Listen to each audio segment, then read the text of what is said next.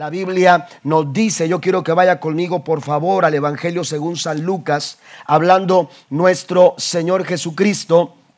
Eh, en el capítulo número 19 de Lucas, versículo número 17, Jesús eh, eh, señala las siguientes, las siguientes palabras. Quiero leerlo en este momento y compartirlo con cada uno de ustedes el capítulo 19 de Lucas, versículo número 17, eh, hablando el Señor Jesucristo, dice lo siguiente, Él dijo, está bien, buen siervo, por cuanto en lo poco has sido fiel, tendrás autoridad sobre diez ciudades. Aquí nos encontramos a Jesús hablando sobre las parábolas de las diez minas. Y en el verso 17, que es lo que quiero utilizar para compartir una reflexión con todos eh, ustedes en esta, en esta noche, quiero considerar las palabras de Jesús cuando Él dice, está bien, buen siervo, por cuanto en lo poco, amén, tenemos que mirar hacia lo poco.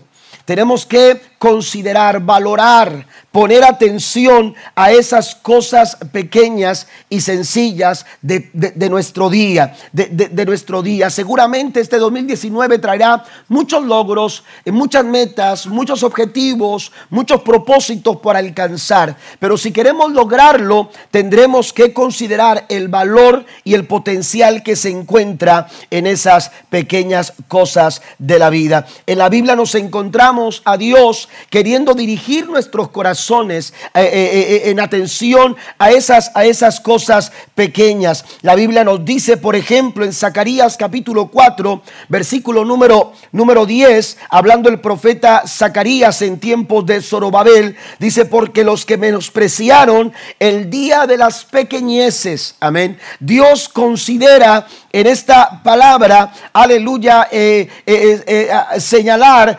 apuntar hacia esas personas, a ese, grupo de personas que han de alguna manera menospreciado las cosas pequeñas. Dice, aquellos que menospreciaron el día de las pequeñeces. Hay una enseñanza muy eh, interesante, de, mucha, de mucho peso para nosotros cuando aprendemos a considerar las cosas, las cosas pequeñas. Cuando Cristo alimenta a los cinco mil, eh, eh, personas. La Biblia dice que eh, en ese momento aquel milagro sucede cuando mientras Jesús estaba enseñando a una multitud y, y, los discípulos se dieron cuenta, según lo que nos narra San Juan capítulo 6, se nos narra este milagro. Dice la escritura que se dieron cuenta de que el tiempo avanzaba y que era, era importante considerar el hecho de que estas, estas personas tenían que regresar a sus casas, ir a sus aldeas. había ya pasado mucho tiempo y ellos necesitaban buscar un lugar donde dormir, donde, donde alimentarse. Y cuando ellos le dicen al Señor, Señor, despide a la multitud, porque esta multitud tiene mucha hambre, esta multitud tiene hambre, está necesitada, Jesús les dice, denle vosotros de comer. Y la, respuesta, la reacción de los discípulos fue, aleluya, nosotros, eh, ¿cómo es que podemos darle de comer? Y, la expresión eh, que se utiliza es la siguiente, ellos dicen, dos, ni 200 denarios, ni siquiera 200 denarios de pan. Si tuviéramos 200 denarios para comprar algo y compráramos o surtiéramos el pan para darles de comer, ni siquiera eso sería suficiente para alimentar a toda esta a toda esta multitud. Y posteriormente la Biblia dice que Jesús les eh, los envía a buscar y entonces van y buscan y Andrés llega y le dice, "Señor, aquí está un muchacho que trae cinco panes y dos peces, pero ¿qué es esto?"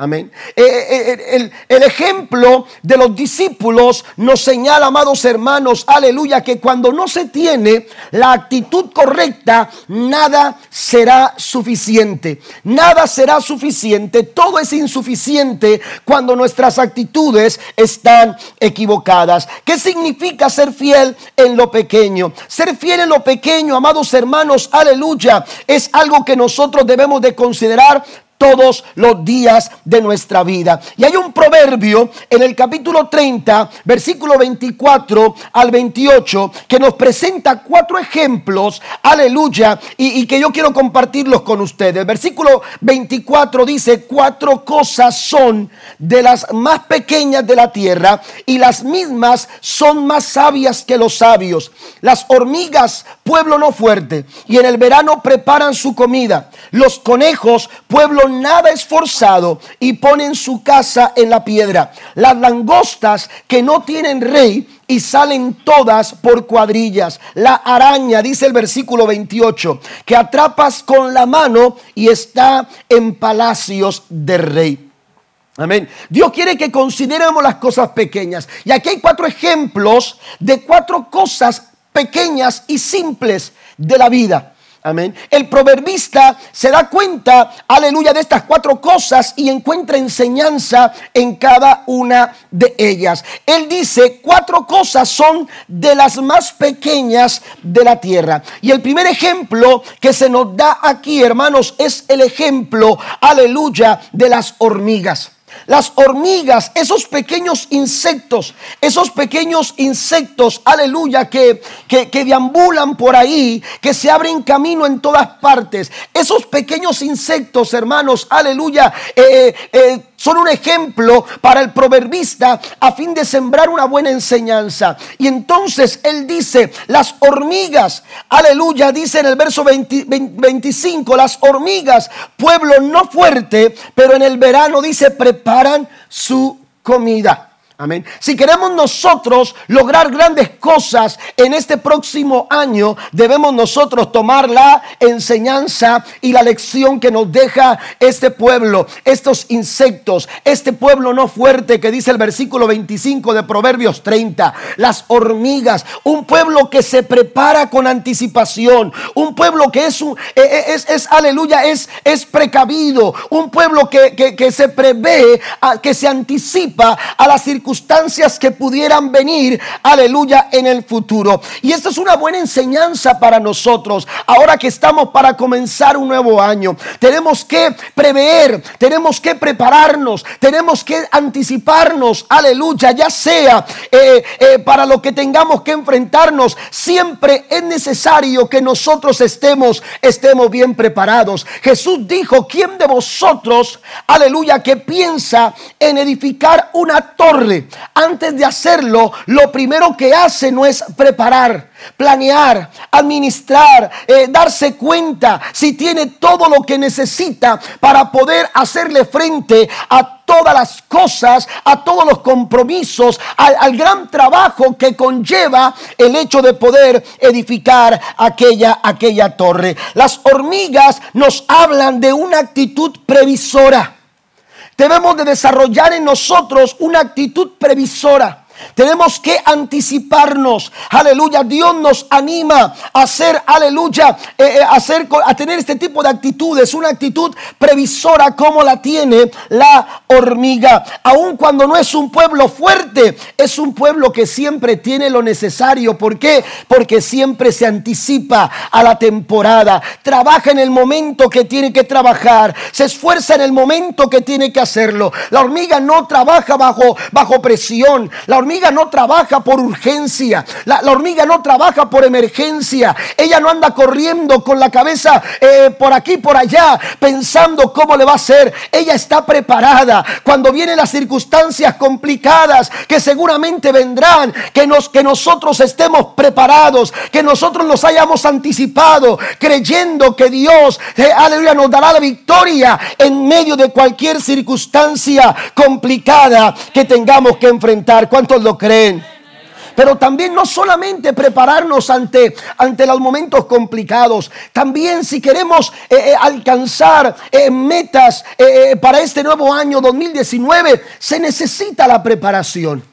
Tenemos que estar preparados, tenemos que trabajar ahora si queremos cosechar mañana.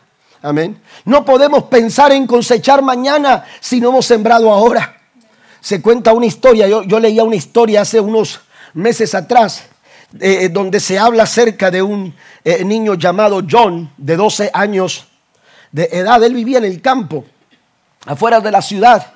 Y a él le gustaba ir a una granja donde se sembraban sandías. Y por las noches se perdía de su casa y se metía a aquella granja y, llevaba un cuchillo en mano y cortaba sandías y se las comía en la oscuridad. El granjero empezó a darse cuenta que alguien entraba por las noches y, empezaba a, robarse las sandías y a comerse las sandías. Empezó a ver, a darse cuenta de eso y, no, le, no le gustaba. Y esto empezó otra vez a suceder y sucedía una y otra vez. Y cada noche John se metía a aquella granja y a escondidas en la sombra se ponía y se comía una sandía. Oiga, de repente una de esas noches que John entró a aquella granja del señor Brown, eh, eh, estaba comiéndose aquella sandía tan deliciosa cuando de repente de la sombra sale, aleluya, un hombre con una escopeta en mano y cuando lo ve le dice, me vas a pagar cada sandía que te has comido de mi granja. Oiga, John se espantó tanto aleluya, por, por, por cuando vio aquel hombre con la escopeta, se espantó tanto, cuando sus padres eh, supieron lo que estaba haciendo, aleluya, lo tuvieron, lo, disciplinaron, John tuvo que empezar a hacer trabajos eh, eh, fuertes para poder juntar y pagar con su esfuerzo y con su trabajo cada sandía que él se había comido aquellas noches que se metía a la granja del señor, del señor Brown. Pero aquel, aquel muchacho creció tan enojado y con tanto resentimiento por, por lo que, por la vergüenza que él había pasado, por, por, la, por, eh, por la forma en que lo había tratado el señor Brown, que él dijo, un día me voy a vengar. Un día me voy a vengar. Y entonces él empezó a juntar semilla de zacate. Y cada vez que pasaba cerca de la granja, ya no se metía, pero aventaba semilla. Y aventaba la semilla. Y aventaba la semilla. Al cabo del tiempo, eh, eh, John creció, conoció una muchacha y él no se había, no, no, no, no se había dado cuenta o no se, no, no se había enterado después de haberse enamorado que aquella muchacha era la hija del señor Brown. Se casó con la hija del señor Brown. ¿Sabe cómo terminó la historia? ¿Ha ido por ahí la palabra que dice, aleluya, que todos cosechamos lo que sembramos? Pues John, aleluya, tuvo que lidiar toda su vida con el zacate que había tirado sobre los plantíos de la sandía del señor Brown. Porque lo que usted siembra, eso es lo que usted va a cosechar.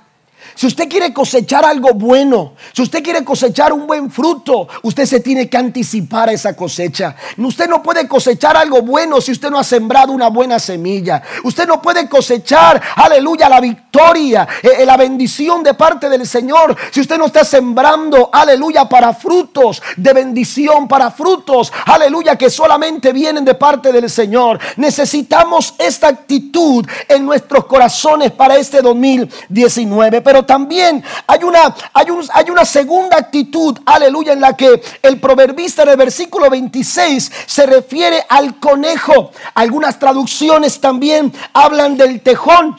Amén. Pero eh, eh, se dice que este tipo de animalitos son los que son, son un tipo de animalitos, hermanos, que eh, se parecen más al conejo, pero que tienen las orejas más pequeñas. Amén. Por eso algunos la traducen como tejón, algunos la traducen, la traducen como conejo. Pero lo cierto es que la enseñanza que nos da el versículo 26 es una actitud total de dependencia. Si queremos nosotros salir adelante en este año 2019, necesitamos generar en nuestros corazones una actitud de dependencia total al Dios que todo lo puede. ¿Cuántos alaban a Dios en esta noche?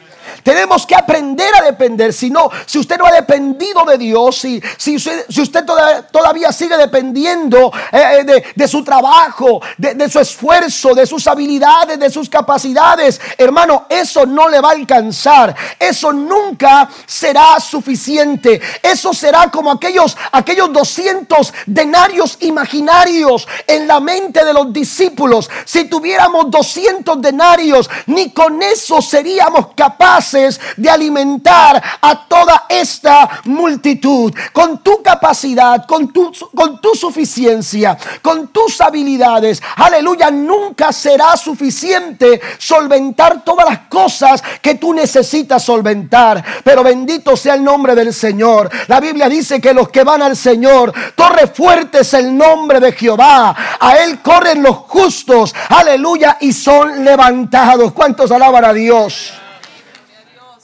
Debemos de generar una actitud dependiente, totalmente dependiente del Señor. Escondernos Así como lo hacen los conejos. Los conejos, según el proverbista, ellos, ellos, aleluya, no son un pueblo vigoroso. Ellos, aleluya, son indefensos. Ellos no tienen la capacidad, aleluya, de, de poderse defender. Ellos no pueden atacar a sus enemigos. Ellos no pueden desarrollar la estrategia, aleluya, como lo pueden hacer otros animales a fin de, de, ofender a los enemigos, de, atacar a sus, a, sus, a sus depredadores. El conejo está indefenso. Pero ¿sabe qué es lo que hace el conejo? El proverbista dice, va y se esconde en la roca. Ha encontrado que en la roca, en la roca hay refugio. Ha encontrado que en la roca está su seguridad. Ha encontrado que en la roca Él está protegido. Si nosotros queremos al caminar este 2019 con esa seguridad, con esa confianza, con esa tranquilidad, amados hermanos, que el alma necesita, tenemos que entender que esa roca se llama Jesús de Nazaret. Él es el lugar seguro para nuestras vidas. Es el único lugar para nuestra seguridad para la seguridad de nuestras familias, para la seguridad y estabilidad que nosotros buscamos en la vida. Amén. Yo leía un artículo donde se está eh, empezando a, eh, eh, eh, analizar la situación económica de este 2019. Aleluya. Y se nos habla de una posible recesión. Aleluya. Eh, se habla eh, eh, de, una posible recesión y, no saben hasta dónde, aleluya, esto va a afectar la economía. Pero hermano, las cosas, las cosas cambian, las circunstancias cambian, las situaciones cambian. Aleluya, pero quien no cambia es el Dios eterno de la gloria, Jehová de los ejércitos. Él sigue siendo el mismo de ayer, de hoy y por los siglos. Aleluya, no cambia. Haz de Cristo la seguridad de tu vida. Pero para eso tenemos que aprender a depender totalmente del Señor. Si queremos estabilidad en este 2019, necesitamos estar en la roca que es Cristo Jesús. Número tres, también una actitud de comunidad, una actitud de unidad. En el versículo 27 se nos habla de, otro insecto, se nos habla de otro animalito, aleluya, de la naturaleza, de las cosas pequeñas, la hormiga, el conejo, pero aquí se nos habla en el verso 27, se nos habla de las langostas. Amén. Se nos habla de las langostas. Mire, en la Biblia usted se va a encontrar eh, referencias a las langostas. Y eh, en algunas ocasiones eh, la Biblia utiliza la langosta como símbolo de insignificancia o de debilidad. Por ejemplo, cuando los espías fueron, eh, los espías de Israel que mandó Moisés a, reconocer la tierra de Canaán, la Biblia dice que cuando ellos llegaron a aquella, aquella tierra que fluía leche y miel, se encontraron con una con, pueblos de gigantes, ciudades, hermanos, amuralladas y sus habitantes eran enormes. Lo describieron como gigantes. Esas personas, Moisés, tienen una estatura enorme. De hecho, cuando nosotros caminábamos y estábamos ahí caminando entre ellos, nos sentíamos como langostas. Éramos, parecíamos ellos, ellos lo, utilizaron como, como, como una, un señalamiento, como un símbolo de insignificancia y de debilidad. Y somos como langostas ante ellos. Por eso no podemos hacer nada en su contra. Por eso no podemos defender. Por eso no podemos seguir soñando con una tierra como esta. Esta tierra es buena. Esta tierra es agradable. Esta tierra fluye leche y miel en ella. Sin embargo, quitémonos de la cabeza que nosotros la podemos conquistar o la podemos hacer nuestra. ¿Por qué? Porque se sentían como langostas. Amén. Sin embargo, aquí el, el, el, ah, el proverbista señala una cualidad de la langosta. Y es que la fuerza de la langosta no está en la langosta o en el chapulín, como algunos lo llaman, ¿verdad? O, el saltamontes, ¿verdad? Eh, eh, conocido en diferentes regiones. ¿Mm? Eh, la, fuerza y, la capacidad de la langosta no está en la langosta. ¿Sabe, sabe, ¿Sabe dónde está la fuerza de la langosta? Porque si bien en la Biblia se utiliza en, en muchas partes como símbolo de insignificancia y de debilidad, también en la Biblia encontramos, hermanos, a la langosta siendo utilizada como símbolo de un ejército poderoso. ¿Sabe por qué? Porque la fuerza de la langosta no está en la langosta en sí. La fuerza de la langosta está en la actitud que ellas toman de estar unidas, de estar en comunión, si vamos a lograr algo, si vamos a alcanzar algo, amado hermano, nuestra fuerza, aleluya, será mayor si buscamos estar unidos. ¿Cuántos alaban a Dios? Si buscamos estar en comunión, si buscamos estar, aleluya, en unidad. El enemigo quiere dividirnos, el enemigo quiere, aleluya, eh, restarnos fuerza. Pero mire, la escritura nos dice en la palabra que el apóstol Pablo le da a los corintios, pasen los músicos por favor. Primera Corintios, capítulo número 1, versículo número 10. Pablo lo dice a manera de ruego, dice, os ruego, pues hermanos, por el nombre de nuestro Señor Jesucristo, que habléis todos una misma cosa y que no haya entre vosotros divisiones, sino que estéis perfectamente unidos en una misma mente y en un mismo parecer. Aleluya, si queremos crecer iglesia, si queremos avanzar, si queremos lograr, tener grandes logros, alcanzar grandes metas, si queremos alcanzar grandes propósitos, tendremos que aprender a mantener, a trabajar, a luchar, aleluya, a pelear, aleluya, por mantenernos unidos en el amor del Señor. ¿Cuántos dicen amén? Debemos empezar, amados hermanos, a fortalecernos los unos a los otros. La Biblia nos dice por lo menos en 14 diferentes expresiones. El apóstol Pablo en sus diferentes cartas nos dice, aleluya, nos anima a algo, a hacer algo los unos por los otros. Él dice, oren los unos por los otros. Él dice, exhórtense los unos a los otros. Él dice, anímense los unos a los otros. Aleluya. Él dice, fortalezcanse, consuélense, ayúdense, motívense. Y todo tiene que ver, amados hermanos, con fortalecernos los unos a los otros. En ninguna parte de la Biblia, aleluya, se nos llama estar en contra los unos con los otros. ¿Sabe por qué? Porque eso no es la naturaleza, aleluya, de la nueva creación que Cristo ha hecho en nosotros. Levantarnos en contra los unos con los otros, hermanos, eso no viene de parte de Dios.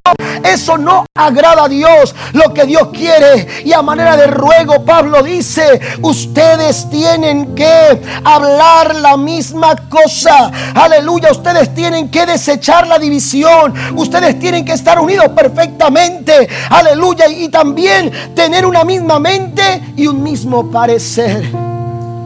Y eso solamente se logra cuando estamos unidos perfectamente en Cristo. Unidos iglesia seremos más fuertes. Unidos tus necesidades y mis necesidades, tus cargas, mis cargas, tus momentos complicados de este próximo 2019, hermanos, serán como nada. ¿Sabe por qué? Porque estamos perfectamente unidos. Estamos sobrellevando las cargas los unos por los otros. Me encantaron los testimonios. Me encantaron los testimonios. ¿Sabe por qué? Porque si usted pudo identificar, hermanos, muchos dijeron el hermano fulano de tal, la hermana fulana de tal, aquella familia, aquella persona, pero todos hermanos tenían en común una expresión de apoyo, no solamente de una persona, porque el carácter de la iglesia, el carácter de la iglesia dice tiene que ser la misma mente y el mismo parecer. Y qué bueno que todos nos parezcamos. ¿Sabe por qué? Porque nuestro, nuestro punto en común no soy yo, no es usted, es el amor de Cristo. Es parecernos a Él. Y si algo Dios quiere hacer de nosotros para este 2019, es que usted y yo nos parezcamos cada vez más a Jesús. ¿Sabe qué dijo Cristo? En San Juan capítulo número 17, cuando él oraba al Padre, que sean uno. Póngase de pie, por favor. Que sean uno. Dios nos está viendo, iglesia, como uno para este 2019. No se aleje. No permita que nada lo aleje de la comunión de la iglesia. No permita que nada no deje que su corazón genere actitudes. Aleluya, que lo alejen. Que lo alejen de estar unido a la comunión del pueblo de Dios. Usted y yo tenemos que estar unidos. Usted y yo tenemos que estar en comunión. A eso hemos sido llamados. A estar juntos, no separados. Porque ahí está nuestra fuerza. Ahí somos más fuertes. Cuando estamos unidos somos más fuertes en familia usted es más fuerte en familia. Dios quiere que seamos fortalecidos los unos a los otros. En Eclesiastés dice la escritura que mejor son dos que uno. Porque mientras el otro está luchando, el otro lo está fortaleciendo. Pero queda el solo. Mejor son dos que uno. La bendición, la fuerza, y la victoria está en la unidad. Y número cuatro, el cuarto, el cuarto ejemplo que nos da el proverbista, amados hermanos, además de la hormiga, además del conejo, además de la langosta, el cuarto ejemplo es el ejemplo de las arañas. Dice esos insectos que tú puedes tú puedes matar con tu mano. Amén. Pero están en todas partes. Las arañas están en todas partes. Usted va a cualquier clima, a cualquier lugar y se va a encontrar a las arañas. ¿Sabe por qué? Porque ellas tienen, hermanos, una capacidad de adaptación como ninguna otra. Usted sabe cuando hay temporada de mosquitos, cuando hay temporadas de ciertos insectos. Pero cuando es la temporada de la araña? Todo el tiempo. Todo el tiempo hay arañas. Todo, en cualquier lugar hay arañas. ¿Por qué? Dice, aún en el palacio del rey. Eso me suena como aún en las mejores familias. Ahí están las arañas. Porque tienen la capacidad de adaptación. No me gusta mucho esta palabra adaptación. Amén. Pero, pero esto me habla de, de que en este 2019 usted y yo tenemos que aprender y no quiero utilizar, la palabra adaptación, quiero utilizar la palabra que Pablo, que Pablo menciona en Filipenses capítulo 4, versículo 11 en adelante. Contentamiento. Porque el contentamiento te da la capacidad, hermanos, de poder estar eh, en cualquier lugar sin perder el gozo, sin perder la paz, sin perder la gratitud, sin perder absolutamente nada de aquellas virtudes que agradan a Dios en nuestra vida. Creo que este 2019 Dios nos está llamando a estar contentos, a estar contentos. Y Pablo dice en el verso 11, Sé tener como no tener. En todo y por todo estoy enseñado. Hay personas que cuando no tienen que, con qué gastar, la cabeza les duele y les va a explotar. Pero Pablo dice, cuando tengo estoy contento. Estoy listo para comer el mejor de los manjares. Pero también estoy listo para pasar hambres. Estoy listo para ponerme la mejor de las ropas pero también estoy listo para pasar frío. Pero en ningún momento mi actitud cambia. En ningún momento mi actitud se hace diferente. En todo tiempo yo sigo siendo agradecido con el Señor. Estas cuatro cosas nos ayudarán, hermanos, a hacer de este 2019 un año de gran alcance y de gran victoria.